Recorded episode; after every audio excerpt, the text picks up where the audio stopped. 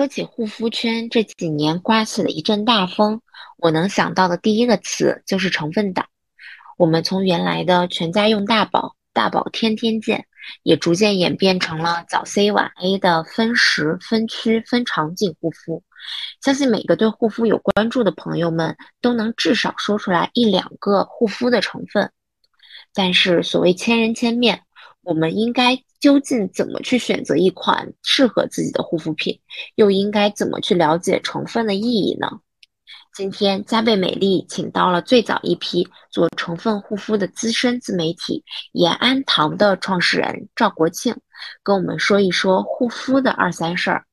作为一个垂类的最早的成分护肤自媒体，延安堂公众号上，我居然有一百七十五个共有关注，足可见其专业度。他们的 slogan 是一群护肤研发工程师，说点品牌不会说的话。那赵总也是中国非常资深的研发工程师，在原料加工和品牌端都有非常好的积累。这次赵总团队也赞助了我们延安堂的自有品牌言之有物的波司因胶原面膜，这款面膜使用感极佳。还附赠一粒角鲨烷精华油，用于面部锁水。敷完面膜，涂完精华油，皮肤水润度 up up。欢迎各位听众加群，我们会在我们的听友群内做出三组抽奖送出。好啦，我们话不多说，欢迎赵总。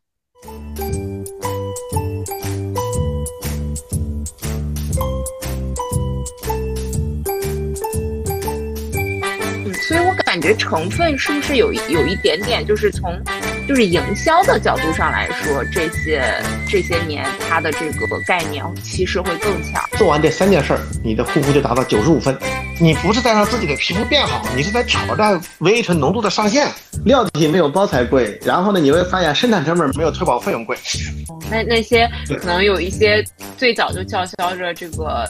呃，评价评价玻色因或者是贵妇平替的这个黑绷带的，可能他们自己都不知道自己的含量是多少。好的，非常谢谢啊。其实这么说吧，其实我是化妆品行业里一个挺挺能折腾的人，或者不安分的人。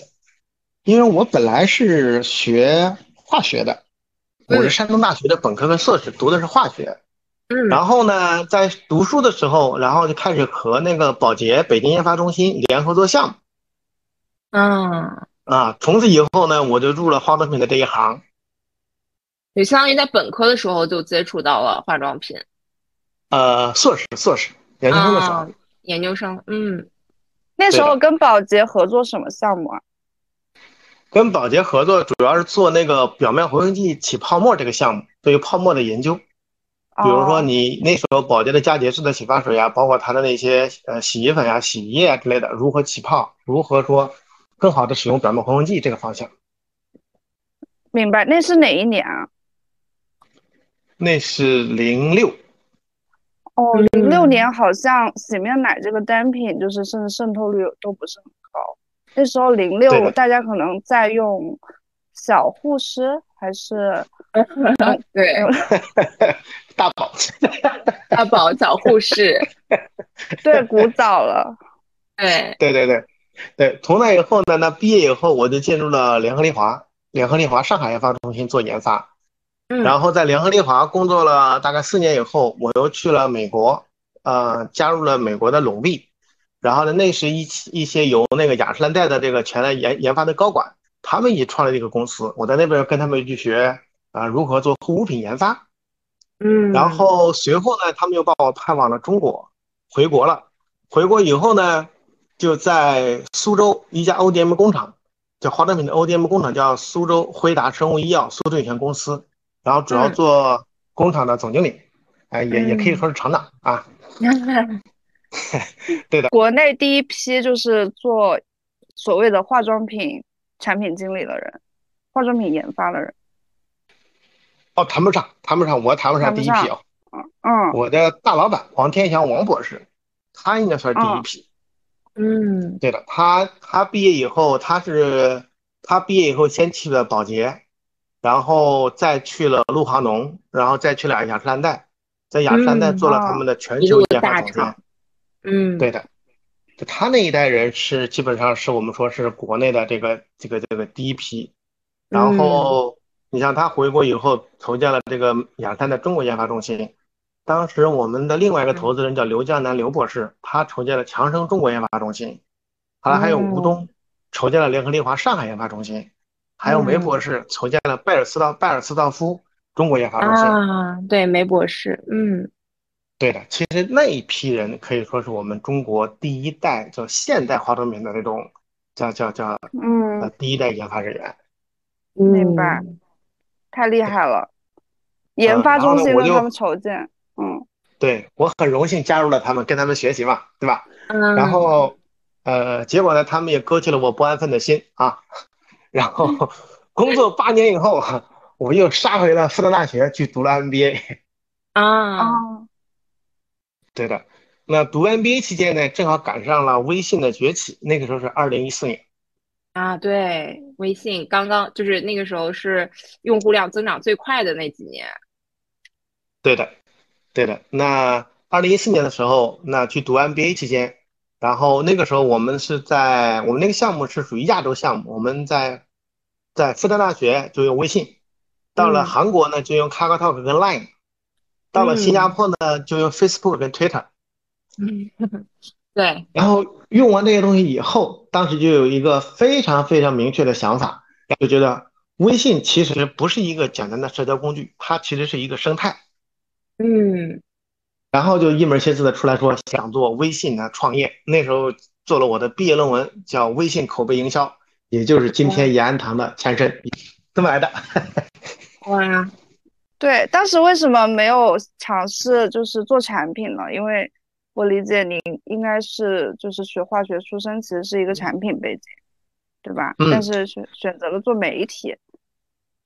嗯，当时是这样子的，当时其实我们在在实验室的时候，其实我们那个一直跟瓶瓶罐罐打交道嘛。然后作为研究人员，其实我们和用户是很难直接接触的。哦，我们中间隔了研，隔了市场部，隔了市场调研中心，隔了市场那个什么一些外部的这种服务公司，然后他们才能直接到达终端用户。而且那个时候，作为品牌来讲，那我们更多的是大广告、大渠道模式嘛，就是说我在电视台上打广告，我在把货给渠道，渠道再帮我们去销售。其实我也很难收集到用户真实的反馈的，因为品牌方不直接接触用户。对对，那个时候就没有什么。就是还远没有 DTC 呢，就 DTC 可能是近五五年比较发展的比较好，那个时候还都是一层一层，这个层级非常明确的，很难去接受到这个用户真实的想法和声音。对的，其实当时我们的想法也就比较，就是没有那么想的没有那么透彻哈。当时出来创业的时候，当时就觉得是说，那既然有这么好的这个叫传播的工具，对吧？我们终于不用像过去一样通过这个电视台，然后给你讲一句 slogan，对吧？什么你今天啊，你本来就很美，你你值得拥有，或者谈谈谈谈到鱼尾纹，其实你用户端你也不知道他为什么谈到了鱼尾纹，对吧？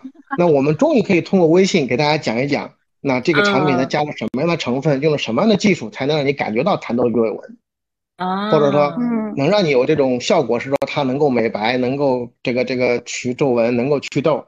那包括你有了什么肌肤问题，我们可以告诉你是说哪些成分在起作用，以及是说你可以在这些核心成分下可以选择不同品牌、不同价位的好产品。对。那通过这种方式呢，我们吸引到用户，然后其实那个时候觉得更好的一个办、更好的一个路是说，哦，我终于知道用户想要什么了。是。对的。所以那第一步是给大家告诉大家是说化妆品背后的。技术故事到底是什么？你们终于可以给给用户讲一些真话。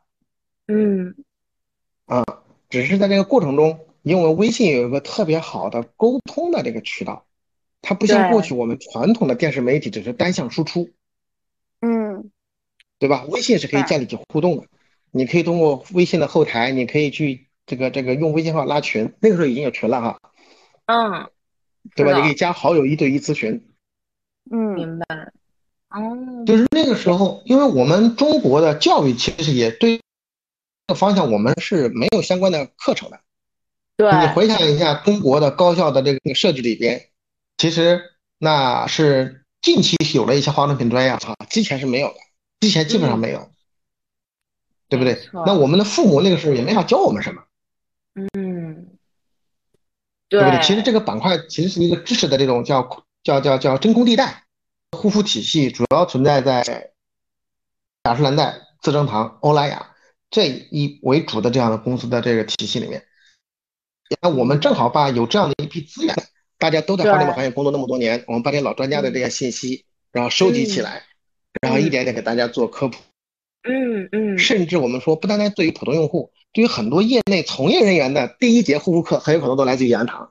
啊，就是这个必关注公众号延安堂，然后让带你走上致富道路。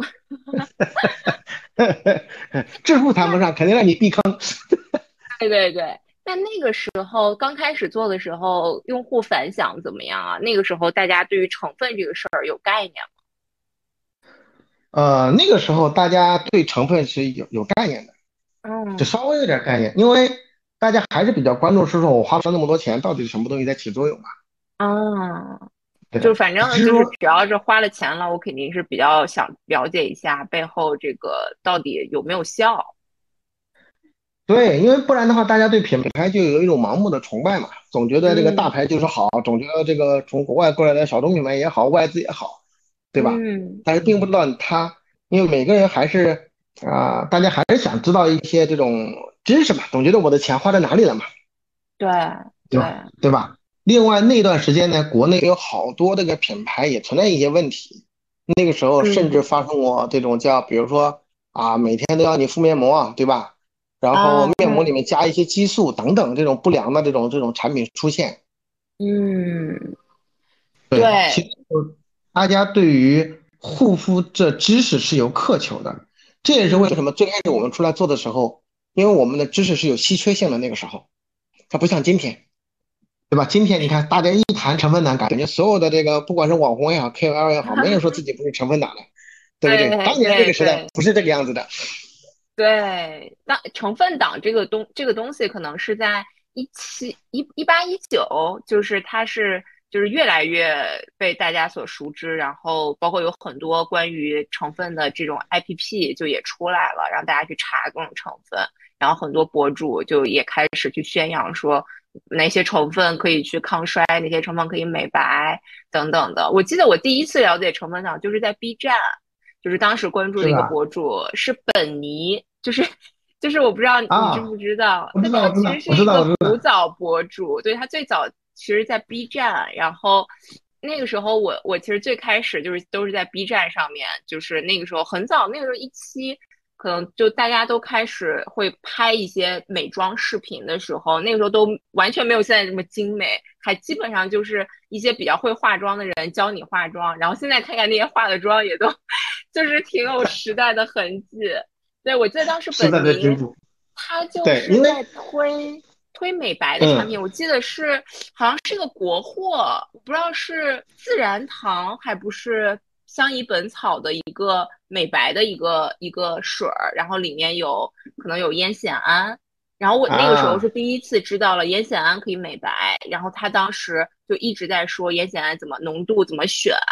然后怎么怎么怎么样？对，那应该是在一六一七的时候，对。然后我我第一次知道，哦，原来是有这么个东西，然后原来这么个东西可以变美白。然后后来慢慢的，好像就感觉大家就是会关注非常多的这种成分了。对，因为这个事情要分两面看哈，就是说，首先第一个就是说不，第一个不是说我们过去的产品都不好。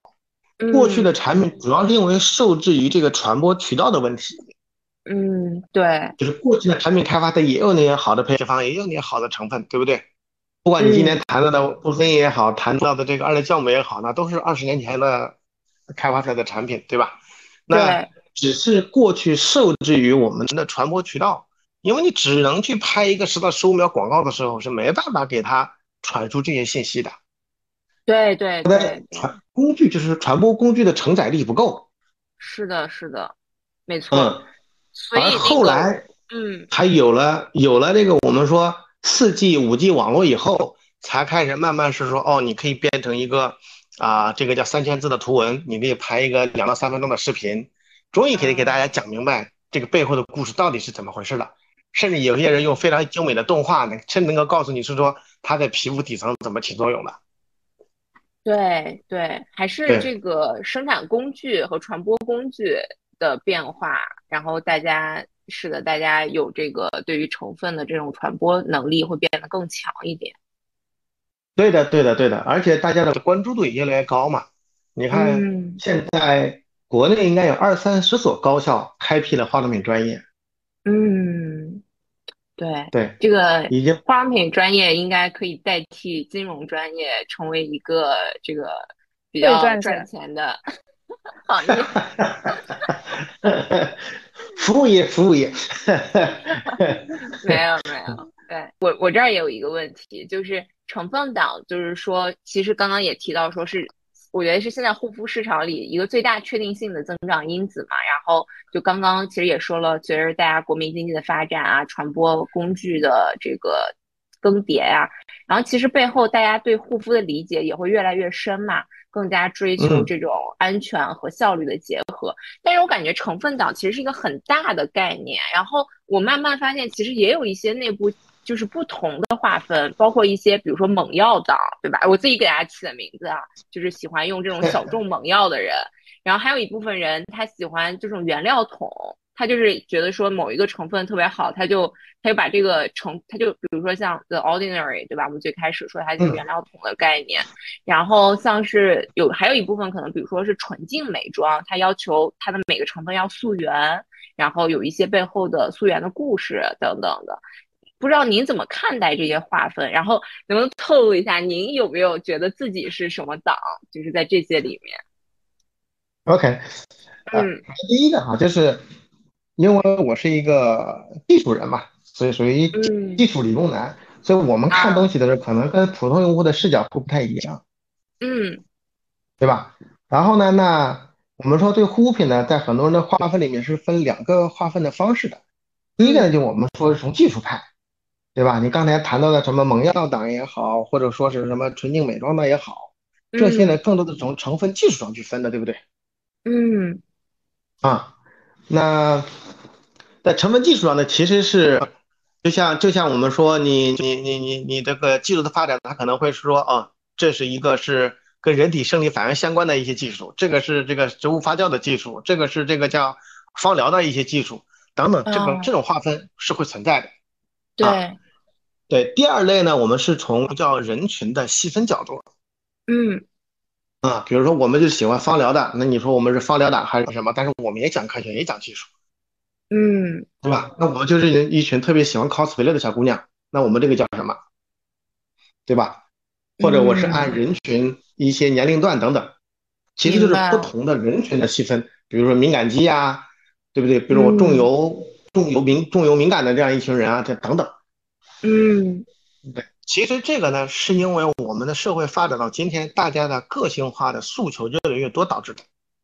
对，对吧？每个千人千面，嗯，对的，你的个性化诉求越来越多，所以导致我们的许许多多的品牌也意识到了是说，那我作为品牌，我只能服务一部分人，我不能服务所有人，对吧？所以在这样品牌的这样的一个助推。也就把我们的人群逐步逐步就划分成各种各样的这种叫一个一个小的部落也好，或者一个小的群体也好。对，但是这些根本上来讲，还是回到说在技术层次上，我们都觉得大家都是一样的。嗯，明白。哎，但是这种技术会。技术技术上面会有优劣嘛？就是比如说它的，就比如说效率的角度上来说，是不是比如说芳疗会不会效率会低于这种这种呃比较科学的这种呃原料配比啊或者什么的？嗯，啊，这个呢，首先首先第一个是说，大家不要把技术看得那么的界限那么的就明显。嗯。对不对？就是不，这个事情不是非黑即白，嗯，对吧？就像我们说，举个例子来讲，你说，假如今天我们讲成分党的品牌，那你觉得那些不讲成分的品牌，它就没有成分吗？不可能吧？对，其实是，嗯嗯，只是说有一部分人和有他喜欢研究成分，或者有一部分品牌，他在讲他的品牌主理念的时候，他会更加侧重成分。嗯，而另一部分的人，有一部分人群，他在购买产品的他的购物决策和他个人喜好上，也会喜欢那种把成分标的明明白白、清清楚楚的品牌产品。所以他们这个就我们可以说你们是重度成分党，对吧？嗯，那也有些人是说，我除了讲究功效以外，我还比较关注它的这个芳疗，我也很相信芳疗的技术，对不对？确实能给我带来愉悦，对吧？对那我就开始入所谓的嗯芳疗，芳疗这一块儿。但你会，你仔细看看方疗的配方，它的基础配方里面，对那？也会有我们常用的这些护肤品的这个技术常用的成分，它的配比也很好，对不对？嗯它也辅助了它的方疗上的一些东西，能够提升你的嗯情绪的愉悦。嗯，啊所以我我嗯，所以我感觉成分是不是有有一点点，就是从就是营销的角度上来说，这些这些年它的这个概念其实会更强，因为不管是比如说雅诗兰黛，对吧？SK two 那二裂酵母也是成分，玻色因也是成分，其实他们在做品牌推广的时候，也会把这个东西给推广给大家，但是也不会说，我不会觉得说 SK two 是一个成分品牌，我也不会觉得说，对吧？这个赫莲娜是个成分品牌，但是。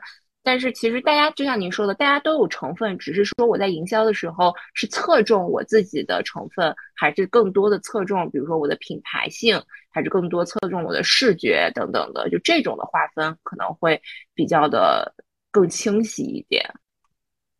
对的，对的。嗯，就是理解。就是根据你你所你所要你这个还回到刚才那句话，就是每一个品牌都只能服务一部分人，对吧？你服务的那一部分人，他在做购买决策的时候，他更看重什么，或者说嗯跟他沟通的时候，什么更容易打动他，没错，对吧？就像就像你像你你我是一个研发人员，我当然希望跟人家沟通成分了，对不对？但如果你碰到个小姐姐，她就觉得对吧？你给我讲那些干啥？我也听不懂。嗯，对不对？对我来讲，我就是买买买，对吧？他就觉得那买贵的总是没错喽。啊，对，也也有一一部分人，他就是在所有的品类里面挑最贵的，他觉得这个安安全性和和就是非常的心安。对的，对的，只不过是说，那由于成分党的出现，的确是把我们过去那有一批他们没有好好做产品，更多讲品牌故事，我们说有点忽悠的那样的品牌，或者说他们哦他们本身做的不过关的一些品牌，是逐步逐步被大家给淘汰掉了。对，我可不可以理解，就是从消费者的角度，现在就是很多那个呃博主也会打那个美修全绿嘛，就是那个美丽美丽修行那个 APP 可以查成分的，然后他会把那个成分用绿色啊、黄色、红色来去标记，大概的意思就是嗯它的有害性嘛。那我可以理解纯净美妆，从消费者的角度上来说，就可以说自己是美修全绿的这种美妆吗？或者说我美修全绿，我可以说我自己很纯净这样子，就不知道业内人对这个事情怎么看？这个呢，里面有美，首先美修是一个非常好的 APP，它的确是促进了我们国内对于这种成分查询的这个这个这个便捷性哈。但是也有一个问题，就是说我们常说一句话叫“抛开剂量谈谈毒性都是耍流氓”嘛，对不对？就是啊，美修并不能够，美修能够获得你的全成分表，但是美修并不能够获得这个产品所加的比例。嗯，嗯，对不对那如果它在国家的或者全球都相都推荐的范围内，那你说这个成分它到底有没有问题？嗯，而且我知道有一些成分，它其实对于肤感啊，就是还是有，就即使它比如说是黄色的成分或者红色的成分，大家对于肤感的提升非常非常有效。可能加进去之后，就是如果成分剂量比较可控的话，反而是说它能够兼顾肤感和安全性，是是有这么理解的这个这个点吗？对的，对的，就是我们看事情就是不要非黑即白嘛，嗯，对吧？它对它，对的，包括我们接下来你看国家在推的，现在已经在推的这个成分标注里面，已经把百分之一、百分之零点一到百分之一、百分之零点一以下，已经让大家按照这个不同的顺序来排列了。对，然后呢，也在推这个叫安全性评估嘛，就是全配方的安全性评估也在做了。嗯，这块儿是说，是说我们以后在新研发新的产品的话，我我们需要去做一个安全性评估，是吗？对的，这就是国家新的法规已经生效了。国家为了让我们安全变美，也费了不少的心。对我刚刚还想说，我要请教您一下，就是因为其实作为投资人，我自己也是经过非常长时间的摸索，然后可能才慢慢的去熟悉到很多的功能性原料和它对应的功效。然后，但是其实很多呃，我知道我们的朋友还是会非常的对于功呃产这个成分的定义啊，包括它对应的功效，包括它如何使用是非常模糊的，只能听一些博主的一些简单的介绍。那我想问一下您，能不能给我们听众也介绍一下，可能怎么开始比较好的，可能系统性的学一学功效护肤，然后这种学习又怎么指导我们日常选择护肤品？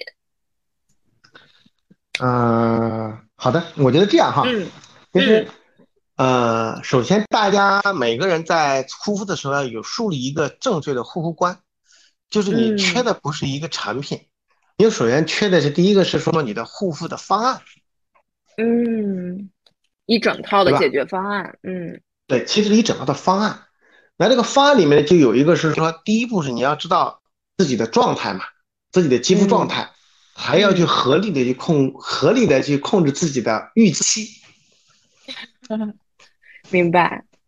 嗯，就是什么呢？就是说，那那在这个你这两个如果有了自己比较一个合理的预期和你知道了自己的现在的状态，那你就可以看到今天市面上有一系列可以让你变美的工具，嗯，对吧？你说，比如说第一首选当然是医美嘛，对，对吧？因为它是一个非常快速的让你能够把很你的很多肌肤问题解决的这个这个方式，对，对吧？那这个时候，我觉得对于今天的这个年轻女性来讲，我觉得大家不要排斥，对，医美依然是一个非常好的方式。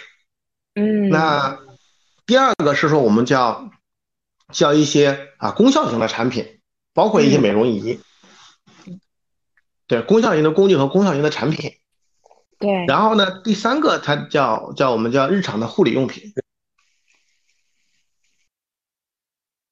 那合理的掌握这三个方式，然后呢，才能让你更好的做好自己的护肤，嗯，对？吧？你比如说，那你想的快速的去掉你的皱纹，对吧？嗯那或者你想快速的去美白，那坦白说，如果你是靠功效护肤品，那这个就需要时间。对，对不对？那你需要可能两三个月的时间，你也可能支出的钱也也需要一些费用，但是和医美相比，那它医美的肯定是时间更短，但是它的费用也是最高的，嗯对吧？那那那你要选择是做医美还是用功效护肤品嗯来解决你的定点解决你的问题啊？然后呢，第二个是日常护理的时候呢，那我们说你掌握就是说三个重要的事情，叫九十五分护肤，做完这三件事儿，你的护肤就达到九十五分。哦，第一是清洁，嗯第二保湿，第三防晒。嗯，哦，哇，好简单，对的，做好清洁、保湿跟防晒，你就达到了九十五分。哦，这个背后是说，就是我们那我们不需要一些功效成分吗？就是就是功效成分只嗯占五分儿，是这意思吗？就是这这三个，其实在我们的女孩儿观感里面，可能就是一个基础的一个一个一个护理的一个操作了。对，因为我们今天很多女性其实是非常年轻的，嗯听我们节目的也好，包括看我们文章的也好，大家自己的皮肤，因为我们没有那么多恶劣的条件或者恶劣的空气，是不是？然后条件也比以前好很多了。其实你受包括紫外线照射也好，包括这个这个这个一些日常的一些恶劣天气也好，危害比以前降很降很多，嗯，对？吧？其实你的皮肤状态是很好的。啊，那这个时候，我们更建议大家说，你做好最基本的就是清洁、保湿跟防晒嗯啊，这是我们叫九十五分，就是你做到这个以后，或者叫九十分吧，就是你做到这个，嗯其实已经是非常好了。明白。然后在此基础之上，如果你有一些就是想去进阶一下，对吧？你比如说，我想进阶一下，觉得我肤色不够白，那我可能就会有选用一些美白的产品，嗯，或者说，或者说我老是会去起痘，对不对？或者我觉得我的这个老是分泌的油脂比较旺盛，那我可能去一些控油呀、祛痘的产品，再加上，嗯嗯，对不对？而不是在你是说年轻的时候啊，我一上来，我今天有零点一的 VA 醇，过一个月有零点二的 VA 醇，过两天用，过一段时间用零点三的 VA 醇，你不是在让自己的皮肤变好，你是在挑战 VA 醇浓度的上限，这就不是一个正确的护肤观了。对，就是这这也也有一些这个这个，我看小红书也有一些女生，她们会比较喜欢刚刚说的用这种猛药嘛，一上来就上特别特别猛的，比如百分之五的这个这个这个酸啊，包括之前流行的刷酸，就感觉大家其实对这个事情觉得说是不是越猛，我的效果就越快越好，就这个其实是一个错误的观念，对不对？对的，对的，就是要给自己有一个，就是刚才第一个非常科学的护肤的方案在里面，然后根据这个方案也比较贴合自己的这个自身肌肤情况，然后再去做相应的、相应的这样的买相应的产品或者用相应的工具，而不是事事都去跟着这个去用用百分之五的烟酰胺，跟着那个用百分之百分之十个十的酸，嗯，并不是这样子的，对不对？对。否则我们讲那么多知识，学那么多东西干啥呢？嗯，对，对，这个延安堂，这个可以是一个我们学习功效护肤的一个 很好的一个一个渠道啊。这个欢迎大家关注延安堂，学习正确的护肤方式。对，我知道咱们的那个就是用户，就是我上次听到这个故事，觉得特别诧异，是还需要有一部分用户是还需要考试的，对不对？就是 说要考成博士。然后要给我们试用我们自己的产品，这个当时是怎么去考量的？啊、这个故事呢，要要要，呃，要从一个产品开发找想起哈。它最开始是这样的，最开始是说我们我们团队开发过很多的面膜，估计得超过一百多款吧。嗯，然后我们的用户在后台那时候也天天向我们抱怨面膜的各种不好。嗯那我们觉得很奇怪，对吧？就是说，整个市面上都有上千个 SQ 的这种面膜，不同类型、不同功效，怎么你们还是对面膜有这么多的抱怨？嗯那于是我们做了个问卷，然后做了问卷以后，哎，我们大概有五千多人给我们填这个问卷，然后填问卷以后发现，用户关注的面膜的点竟然在于补水不锁水，哦，就是我刚刚用的面膜很好，两个小时有一个两个小时以后或者第二天感觉就干了。对，对的，这和我们过去的开发面膜的时候，我开发保湿的、开发舒缓的、开发这些啊这个祛痘的，好像跟我们这个不太一样嘛，对不对？嗯于是我们就拉了群，就把这些人拉到了群，在群里面研发工程师放进去，我们一起来聊，看看大家对面膜的抱怨到底是怎么回事儿。啊，同时我们开始共创产品，于是我们就发现了，在用完面膜以后加一粒角鲨烷的角鲨烷的油，嗯然后角鲨烷油它形成是人体皮脂的一个成分，它能形成一层油膜，而这层油膜就能很好的锁住水分。啊，另外呢，有了这种油膜以后，你那个皮肤在敷完面膜以后，它其实是充分吸水啊，角质层充分吸水，它是敏感的。嗯有了那个油膜以后，那又能很好的帮助皮肤去保护皮肤。所以我们第一次在一起粉丝共创了颜值有物的锁水膜，是这么来的。嗯，当时那个群里粉丝有多少人啊？共创当时我们当时我们是两个群，大概五百号人。嗯哦啊，五百个人，嗯对的。然后我们就发现了以后，发现是说，诶，那让用户的参与这件事情就显得非常重要，对，对吧？因为我本身是小米的死忠粉啊，嗯就是我我当时创业的时候，我们公司人手一本小米的猜疑感。对，但是我就在想，那我能不能组建一个这样的平台，对吧？让我们的粉丝来参与我们产品的调研、开发产品的测评、试用等等。那当你产品测评之前，你想要知道是说，那我让让哪些人他们能够进进来？因为我们知道，我们原来做在做调研的时候，当年我们在外企上班的时候，我们做调研就是逮到路边，对不对？或者说找个人过来就填一填，或者说借助那些公司，嗯，对，让他叫到一些家庭做一些拜访等等。那所以呢，我们当时想到，我们能不能通过这种考试的方式？因为你发现你在弄做那种调研的时候，很多人他其实跟你的语言沟通是有问题的。比如说他你问他这个产品好不好，他只告诉你哦，我这个不喜欢，或者这个味道我觉得不好闻，或者我用着不舒服。嗯，那其实这样的反馈对于配方工程师来讲，这玩意儿没用。明白，就是他可能也没办法很好的表达他对于这个产品的观感，他只能用不喜欢、不好闻这种比较比较就是通通用的这种话术来去描述。对，甚至你你让他去讲他的皮肤的遇到的各种问题，或者护肤过程中遇到的各种问题，他一样你表达不清楚。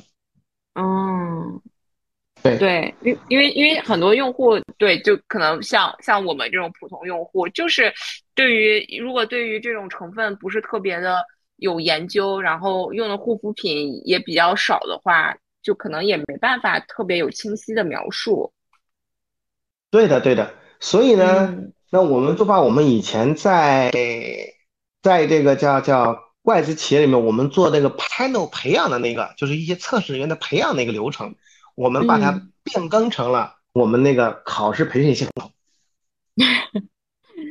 对的，嗯就是我们希望一方面，对的，我们就变成了考试系统。那一方面是说，让我们的呃粉丝通过这个考试，然后不断的去培养他们对知识的掌握，对吧？嗯那那同时另一方面呢，那也能够借此来提升我们用户的活跃度，嗯，明白。对不对？他考六个月，考六次，每考一次解锁不同的课程，拿到不同的奖品，对不对？然后以后可以参与到我们产品的开发。那后来又发现一个好处是什么呢？我们对用户在社群里面，我们原来提供一对一的咨询服务，啊，一对一咨询的时候，当我都用全职员工的时候，那服务不了了，太多了。对对，然后呢，那后来我们通过这个方式以后发现，哎，那这些培养过的这样的这样的这个叫博士后们，他们可以来当我们的小助理嘛，嗯，来帮我们来服务我们更多的群。就结果让延安堂变成了一个给自己的用户考试的一个一个一个一个机构。对的，对的。这样的话呢，就是我们现在系统里面，我们大概有十二万的这个叫叫私域粉丝，大概有一万多人在考试，将近五千人考过这个考试了。嗯，现在已经有五十个人在帮我们管理我们大概五百多个社群。完全可以出书了，赵总，给我给大家出一本这个教材吧，化妆化妆品原料手册，化妆品好坏知多少？怎么怎么怎么能没有教材呢？我们小镇做题家要刷题了。要刷题，好像咱们的这个言之有物，我们就是用户共创嘛，就刚刚提到说，让这个考到博士的这些用户在不停的为我们的产品去做改进。其他的，你觉得还有什么在这过程中沉淀的心得或者 know how 可以跟我们分享吗？呃，可以可以，我觉得是这样，就是言之有物。它首先第一个说它的定位端的时候，那它比较偏成分党嘛，偏粉丝共创。嗯嗯嗯，那所以它的描它所服务的用户会跟很多其他品牌会不太一样，嗯因为我们服务的中国最难伺候的一群人，因为这些人被我们教的太懂了。太精明。对的，那那所以这个时候呢，当我们在做产品的时候，其实我们在前端对用户的调研就会特别重，嗯对我们会花大量的时间跟精力做用户的调研、产品的评测，对吧？嗯，那另外呢，我们本身是有自己的研发跟生产队伍的，嗯我们在中国、美国有自己的工厂，一个在苏州，一个在佛罗里达。我们的中国的苏州和美国的纽约长岛，我们有两个研发中心。对，我嗯们大概有将近三十位研发工程师。然后，那所以在这种模式下，就是我们会对我们的上游、对原料方、新技术方，我们的关注也会很多。嗯嗯，因为我们明显会发现两个大的趋势，第一个是说那些叫全新的活性物、全新的技术、现在是不断的出来，对对吧？啊，原料的角度，嗯啊，但是这个方向呢，如果一个新的原料、新的技术，特别是就是在中国生产的一些新的原料、新的技术，其实它如果没有经过大品牌的推荐，比如说欧莱雅没有推荐，雅诗兰黛没有用的话，其实它是很难的推广的。对，是的，就是很多的新的原料要绑着这个品牌一起走到大家的面前，因为光是原料的话，可能没有载体，消费者也感受不到这个原料它到底提升了哪些部分。对的，所以呢，研制用户在充当就是我们跟他们去合作，因为我们前端知道用户的需求，然后呢，我们跟他们一起合作，一起出相应的产品，因为我们本嗯。身又为了国内很多品牌，像云南白药啊，像爱尔博士啊，像这个这个丝芙兰呐、美国的 CVS 啊等等品牌，我们是他们的 ODM 的代加工厂，嗯就他们的很多产品开发也是我们做的。那这个时候就等于是我们可以帮帮帮助很多新原料，然后呢一步一步把它推广出来。嗯对的，这是我们觉得做的特别有成就的一件事情。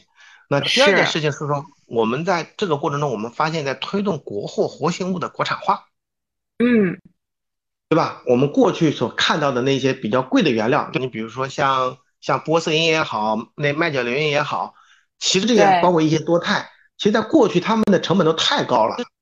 对，就是一公斤可能就要大几十万、几百万这对的，对的，嗯嗯，那导致我们中国的普通用户其实是他没有机会用到这么好的产品。对，所以他们也是贵啊妇成分吧？嗯对的，因为我们也知道，在化工上或者在在这个整个生物合成这个领域内，你的规模就决定了你的售价，对不对？嗯，你只要使用的人越多，使用的这个品牌越多，它的价格就会下下去。那但是需要一个过程，因为国货的原料也会同样存在不被人信任呐等等，或者说他们自己在整个开发过程中，他可能都不知道我们怎么做才能满足外资的一些要求。嗯正好我们有这样相关的经验，我们又去帮国内的一些企业说，好的，我们来帮你们来建你们企业的这套测试流程，因为他们的的确确在生产过程中，他们做了很多突破，比如他在技术上的突破、生产工艺上的突破等等，可以把价格降下来。但是他们不知道嗯这个东西该怎么在护肤品里去应用，怎么说我们在国内的品牌里去用，然后以后再慢慢的推到国外。那嗯我们又开始充当了这样一个角色。对对的。因为我们有很多的这个经验嘛，配方经验。对你比如说，在有一个君泰君泰医药，他们就攻克了玻色因，然后我们就开始把它的玻色因原料加到我们研制物的产品里面来，所以你会看到现在的研制物有百分之十、百分之三十、百分之五十一系列的玻色因的产品，那可以说啊、性价比到爆。对，对就是真正把价格给我打下来，对的，对的，对的，比那个某品牌要少个零的啊端就。要打下来。嗯，对的，对，但是从原料的角度上来说，您觉得咱们国产的这些原料的，就是不管是从功效的角度上来说，还是说它的，比如说有一些其他指标，它的纯度啊等等的，您觉得对比国外的这些这些原料的话，它它是 OK 的吗？这个呢是这样的哈，这个如果说从单纯的原料本身化学性质、理化性质来讲，或者生物的活性性质来讲，我们是可以的。嗯就中国的叫化学跟生物和国外没有那么大的差距。明白。嗯，对的。那其实我们更弱的其实是在于，一个是跟那些品牌关系的搭建，另外一个怎么去嗯推广，把自己的原料商的这个角色给做好。嗯，因为原料商的运营也是品牌，对不对？嗯，对，所以就是如果能有一个这个中国的巴斯夫，对吧？就是可能也能带着更多的中国品牌走向世界出来。其实我也很想问，就是在国外，就是，呃，他们怎么看中国的原料？就是他们会觉得这个会会有一些，就是哎，这是可能稍微落后一点地方来的嘛，会有偏见嘛？咱们在推广的过程中有没有遇到一些这种这种问题，或者是说现在到了中国原料走向世界的一个一个点了吗？首先第一个点是说，那我们要就是在这个过程中，我们要承认自己的不足。你比如说，我们在这个叫参与人体生理反应的一些这样的成分，我们的研究是没别人做的，对吧？嗯但是在这个方向上呢，我们做的方向，我们的生产成本，就同等质量下的生产成本，就我们比国外要低好多的。嗯对，因为我们有规模化优势嗯啊，所以这个目前也是国外的品牌所希望看到的。嗯，所以这也是国外的原国外的很多公司开始选用中国原材料的原因，就是大家可能日常会看到是说啊什么迪斯曼的好呀，什么 Simrise 的好呀，对不对？它的一些原材料，其实他们的很多原材料都是中国生产的明白。啊，这是一个。第二个是在这个叫啊生物合成，就是生物合成领域。那这个领域，我们中国跟国际的区这个差距没有那么大。嗯嗯对的，甚至有可能在极个别地方，我们还比他们研究的还要深，因为中国有极其多的药企集中在这个领域里。嗯嗯对的，那现在国家由于采取集采药物集采政策了以后，很多药企把相关的技术开始释放到化妆品上来了。明白。对的，那这个领域我们现在在国外也在看我们，比如胶原蛋白就是这个领域的。对，我们之前也看了很多这个胶原蛋白，都是基于刚刚说的这几个逻辑。嗯对的，那还有第三类，其实是我们有优势的地方，就是所谓的植物提取物跟中草药。嗯嗯啊，因为第一个是说我们有民众的文化优势，就大家对于植体和中草药的接受度比国外高。对，第二，我们的嗯自然资源、自然资源和之前的一些研究也足够多，嗯对吧？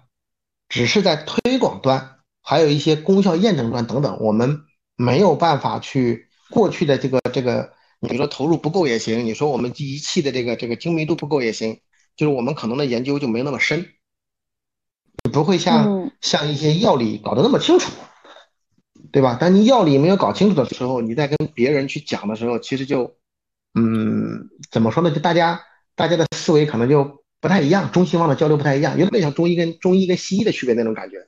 嗯但是其实外国人还挺就是 buy in 中医的这这一套的，对他们一听到哎这种中国中国配方、中国草药就觉得你有文化疯了。对，嗯 对的，是的。所以说，在国外也会在看这个板块。所以我才说，我说我们我们接下来的人要足够的自信嘛。然后一个是我们的研究要足够的深，另外是我们有足够的自信。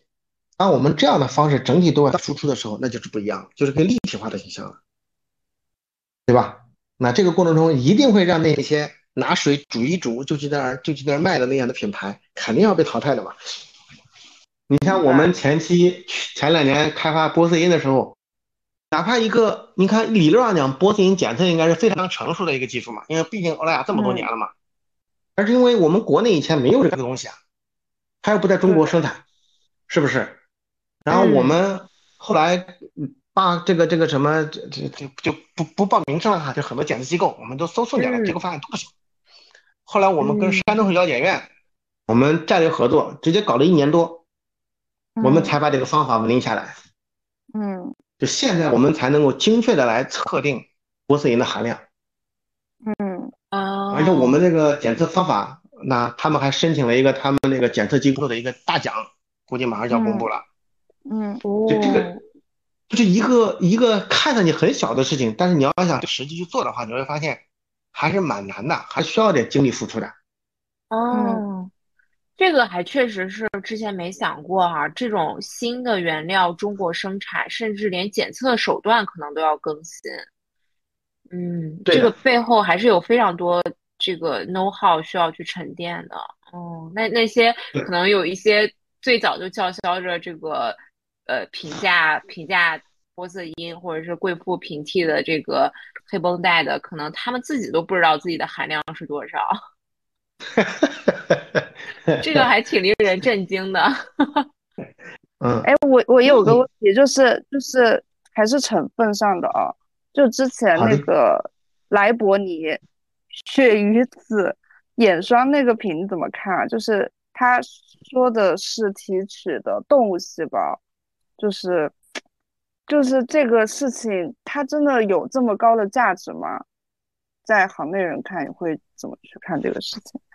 一瓶东西卖五千块，嗯，啊，好的，那这里面又得给我们又得把产品划分划分了哈，嗯，奢侈品的这个购物逻辑和我们功效护肤或者成分党或者说普通的护肤品，这不是一个逻辑，嗯，对吧？莱博尼也好，赫莲娜也好，兰妹儿也好，他们是属于奢侈品的范畴。嗯，对不对？你看待他们的营销模式、品牌运营方式的时候，更多的应该想一想 LVMH。你说他那个包值多少钱？对，对不对？对，嗯，所以它奢侈品，它它也有一个圈层，明白。对不对？所以并不是说它那个成分多么多的珍惜，只是说 它的定位是这样子。对的，就是那样一个圈层的人，他需要一个类似于他们喜欢的那种叫既有功效又有能带给他们心理安慰的这种这种产品。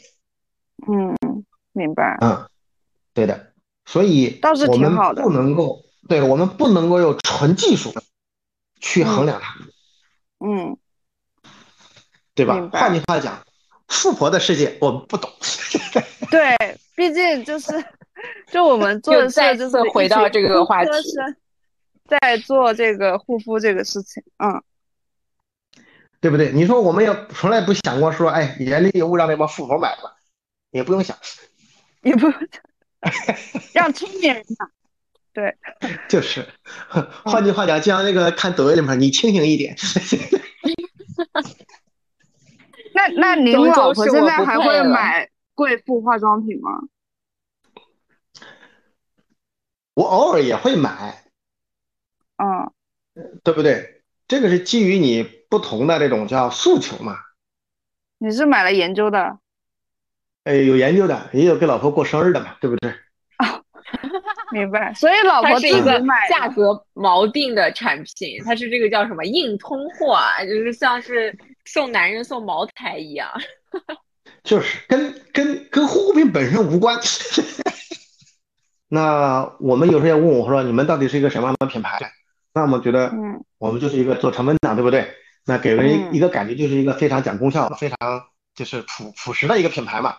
那我们后来也不断的去推动行业的进步，对不对？我们不断的去推动行业的新原料，推动活性物国产化，以及推动空瓶回收、推动环保等等。其实这都是在推动一种叫成分党精神下面的文化，一样的。对，是不是？其实，那我们说，我们不单关注里边的内料，你的每一个成分要要要更加的环保，要更加的这个这个这个可持续。我们甚至还得关注我们的整个的这个叫叫叫塑料空瓶，以后你不要乱扔，你你拿回来，然后寄给我们，我们再二次利用。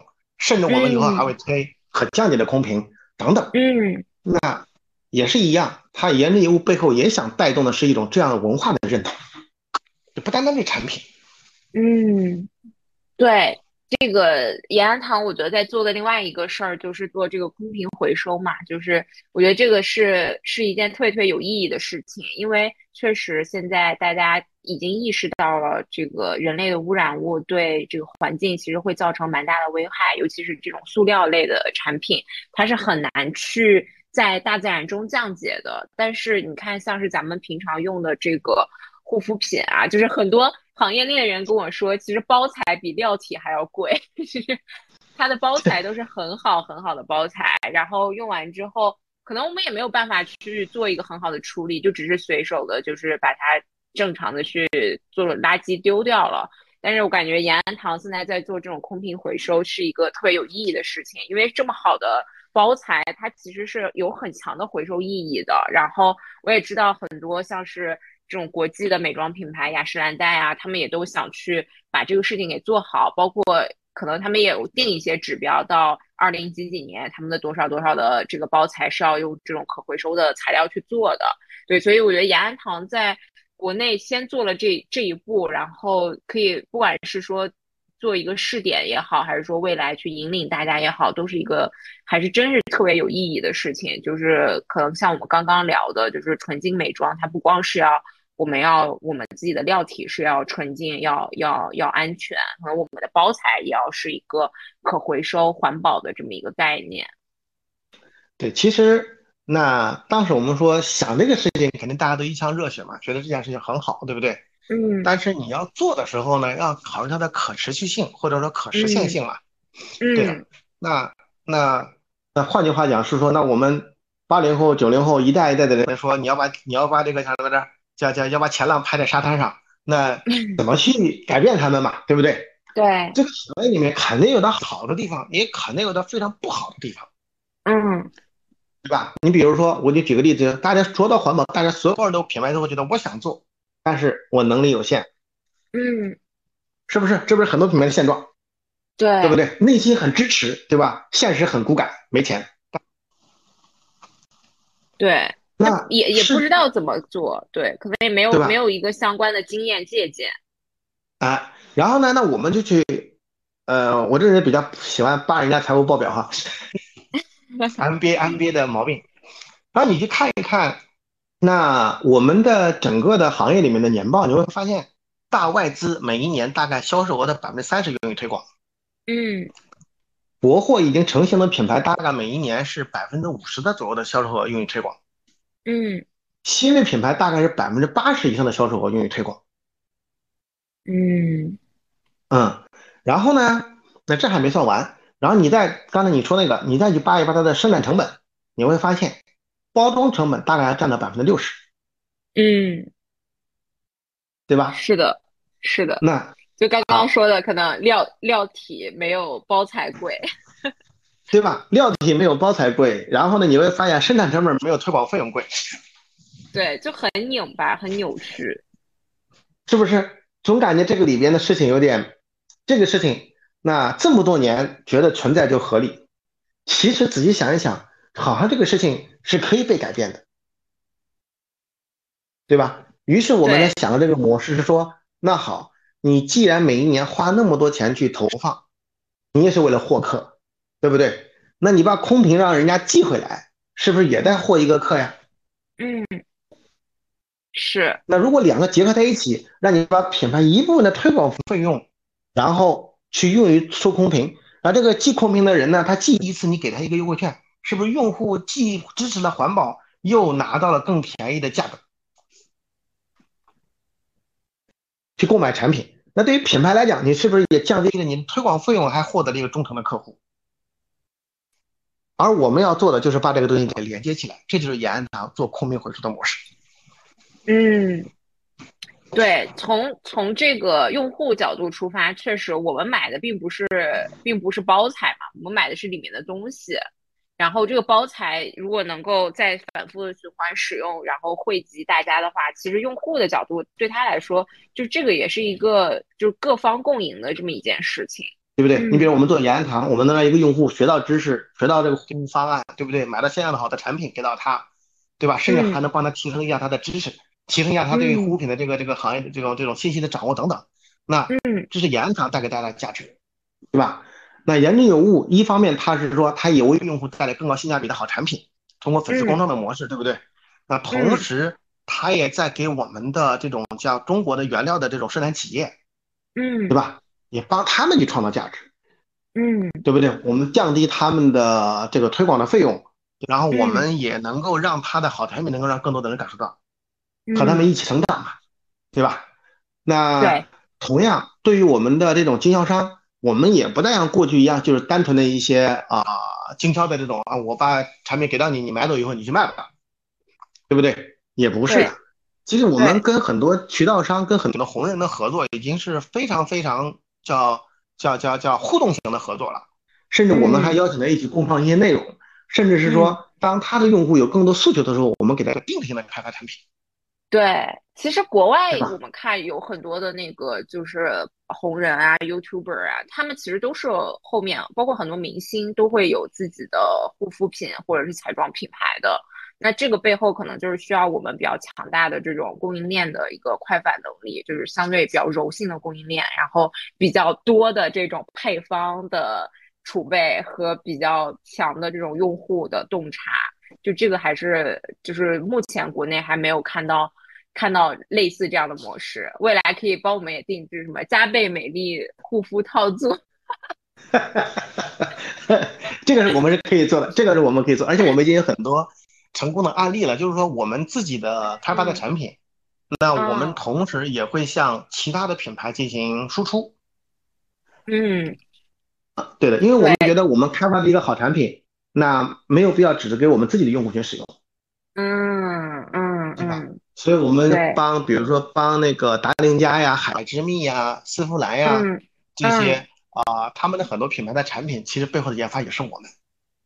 期待一下，然后也欢迎这个我们的听众朋友们给我们留言，看看我们有什么护肤问题，然后我们来交给延安堂帮我们解决一下，出一个这个加倍美丽大礼包。我们期待期待 期待一下 期待一下。呃，也可以也可以，到时候我们提供一些眼礼物的产品，对吧？然后让我们的粉丝来近距离的感受一下。哇！太棒了，太棒了！这个这个已经铺垫了这么久，其实就是等这句话。